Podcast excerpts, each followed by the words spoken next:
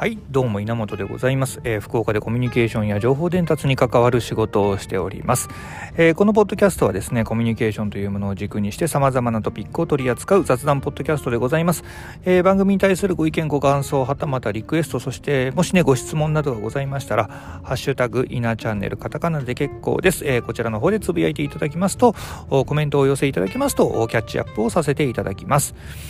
えー、ということで、114回目の配信になるわけなんですけども、今日はですね、まあ、冒頭で、えー、コミュニケーションを軸にしたとか言ってますけども、ちょっと、えー、毛色を変えてですね、えー、iPad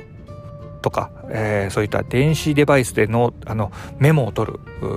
のと紙のノートとかでメモを取るのでどっちがいいんだろうみたいな話をですね自分の経験を踏まえて、えー、少し話をしてみようかなと思っています。えー、本題に入る前にですね、毎度のお知らせでございますが、えー、僕はこのポッドキャストの他に毎日ですね、懲りもせず、えー、メディアのノートですね、えソーシャルメディアのノートの方に記事を投稿しております。え毎日ですね、1000文字ぐらいを目標に、えずっとね、続いておりまして、もう2年を突破しまして、え今は、え目指せ、え千日連続ですか、を目指して書いております。えそちらの方でもですね、えー、様々なトピック取り扱っておりますので、えもしよかったら覗いてみてください。1分間ぐらいでね、多分ね、1分か2分ぐらいかな。で、あの、読み、読めるぐらいの内容にはなっています。何かね、お役に立てればいいかなと思ってますので、稲チャンネルスペースノートでぜひ検索をかけてみてください。さあ、えー、本題でございますが、本題に参りましょうかね。えっ、ー、と、まあ、今日このね、テーマを取り扱おうかなと思ったのは、まあ、あの、先ほども言いました、えー、ノートを続けているね、あの、ずっと投稿し続けているノートですね。で、これをちょっと、なんだろう、ダッシュボードでですね、えー、過去の記事の閲覧数だったりなんだったりをたまに見るわけなんですけども、その、まあ、閲覧数を見ていると結構上位の方にね、えー、2年前ぐらいに書いた記事がですね、ずっと残っているんですね。多くの方に、えー、見ていただけてるようなんですね。で、その記事の内容がですね、えー、2年前ぐらいですけども、えーと、それまで使っていた iPad と Apple Pencil でこうノートアプリでねいろいろメモを取ったりしていたわけなんですけどもそれをやめて、えー、紙のノートに、えーえ、なんだろう。移っちゃったよっていうようなね。そういった記事を書いているわけなんです。で、えっとまあ、そういった記事を書いて早2年経つわけなんですけどいまだにねその記事は結構読んでいただいてるありがたいことなんですけども。じゃあ今僕どうなのかなんですけどね。で今の僕を話す前に1年前の僕を話した方がいいんですね、えー、先ほど言いました2年前には、えー、それまでの iPad をやめて紙のノートに移ったよという記事を書いてました。で1年前実はその紙のノートからもう一回 iPad で、えー、メモを取る、えー、というものにチャレンジし直してるんですね。そして今現在、えー、もうこだわりもなくどっちも使っているっていうのが今ですね。もうたまにはもうもうノートだけなくてこう裏紙とかにもいっぱい書いちゃうような感じになっておりますが。でえっ、とまあ、うん、そもそも僕が iPad を使ってノートをね、えー、メモを書き始めた理由としてはまあ単純にミーハー的な気持ちでございました。えー、iPad Pro が発売されて、えー、Apple Pencil というものが出てこれはすごいなかっこいいなと思ってですねもう単純にかっこいいだけですねそれで買ってみて、まあ、買ったんだからということでせっかくなんでというとこで、えー、ちょっと目新しいちょっと何洒落た感じとか IT 屋さんみたいな感じもしますので、えー、まあ、そういったねパフォーマンスも含めてですけどもね、あの、かっこつけてですね、えー、iPad でこうノートを書いていたわけなんです。で、えっ、ー、と、それで、結局うまくまあうまくね、えー、機能した時もあるんですけどもえー、トータルなんかこう振り返ったり、まあ、いわゆるネタ帳的な扱いで見ていく時になかなかちょっと使い勝手が悪いなと思いましたでそこで、えー、紙の方のノートに戻るわけなんですけどもそこで気づいたんですね。なるほど僕は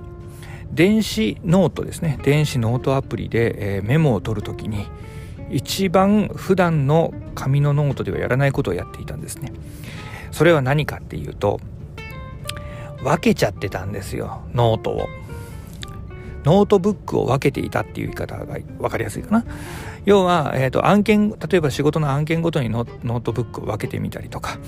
えー、何々、えー、なんだろうネタ帳みたいなやつを1個作ってみたりとかなんかそういうねこういろんなねこう一つにまとめずにまあデジタルだから分けやすいっていうのもあるんでしょうけどね、えー、ついつい分けていたんですね。で、それで分けているとどうなるかっていうと、1ページしか書いていないノートブックも存在すれば、えー、どこに何書いたかもなんかこう、わからないというか。で、意外とデジタルノートって一覧性乏しいんですよね。なんかこう、確かにめくれる、こう、ペラッとめくれるね、アクションはあるんだけども、紙のノートほどのなんかこう出会いがない感じがするんですよねこうペラペラペラペラっていうこうなんかあのちゃんとこう時間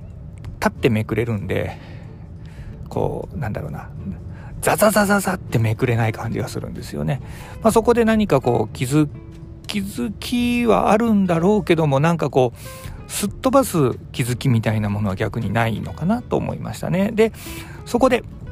で、それに気づいたわけですね。えっと、紙のノートに戻って、一冊のノートにいろんなネタを書いている時に。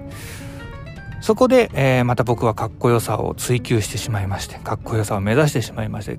1年前に、えー、iPad のノートアプリに戻るわけなんですけども。で、じゃあ一つのノートブックにいろいろ書いてしまえばいいじゃないかということで書いたわけですよ。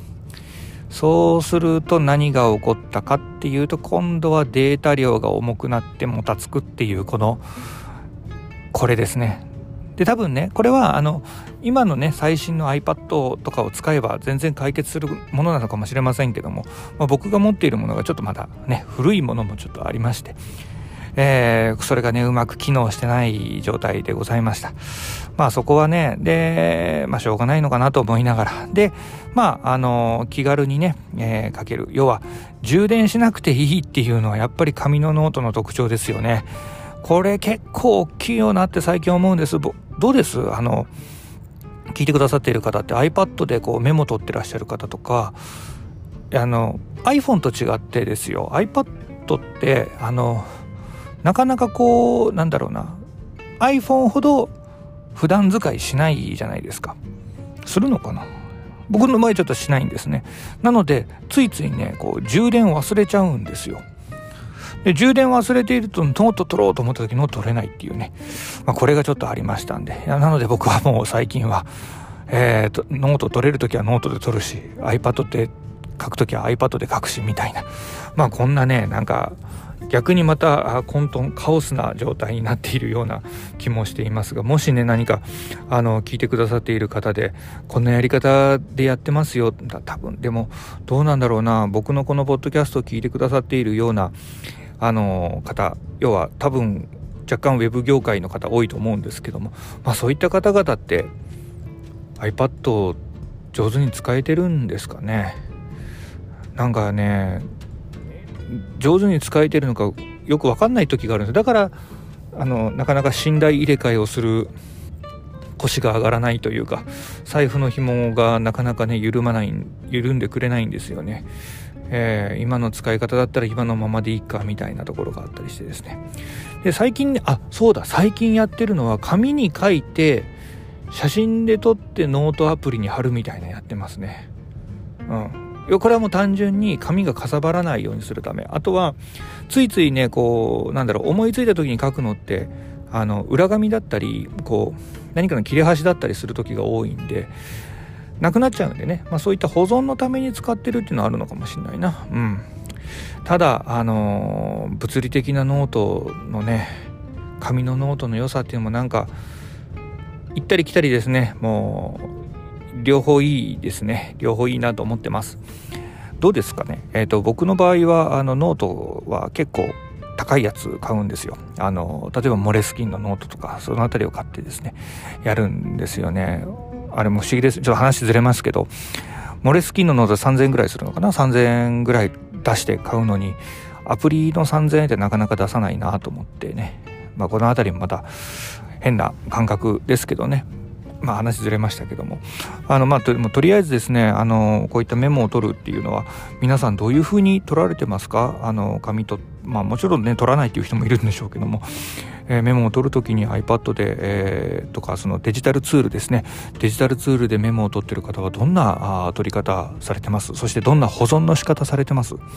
そしてもう一つ聞きたいのはどうやって見返すっていうシチュエーションを持っています？もしかしたら持ってないっていう回答もあるかもしれないですね。えー、ぜひね、そういったご意見あればですね、えー、今回募集しておりますので、えー、ぜひね、ご意見をください。えー、っと、こんな風に使ってるよとかね、あの、アドバイスをしてもらえたら嬉しいです。えー、ハッシュタグ稲チャンネルで、えー、つぶやいていただきますと、コメントをお寄せいただきますと、僕もそれで、えー、勉強させてもらおうかなと思っております。ということで、わかりました？今回は、コミュニケーションを取りたくて、えー、こんなテーマで話をしてみました。えー、またね、えー、来週水曜日に、えー、配信してみようと思っておりますので、その時はまた聞いてやってくださいませ。稲チャンネルでした。